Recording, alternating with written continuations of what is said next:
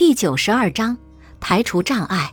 当然，并非每个人的暴露计划都像米格尔那样得以顺利进行。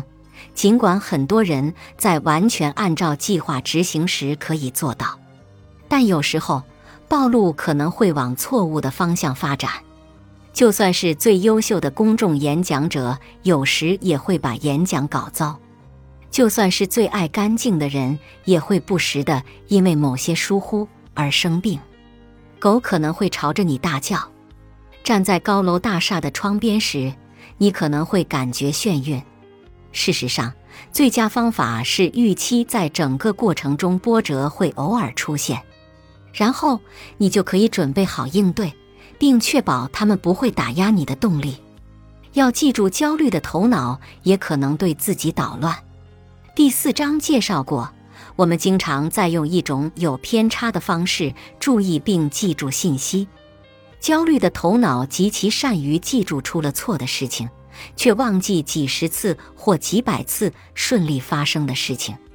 确保自己记住了那些没有坏事发生的时候。这对保证你尽可能现实的评估情境的真实危险是很有帮助的。不要只是记住你在高速公路上开车，另一位司机拦住你的那一次经历，还请记住你上个月在高速公路上开车而完全没有坏事发生的二十多次经历。请客观合理的看待情境，提醒自己：我只是在二十次中有一次被拦住了。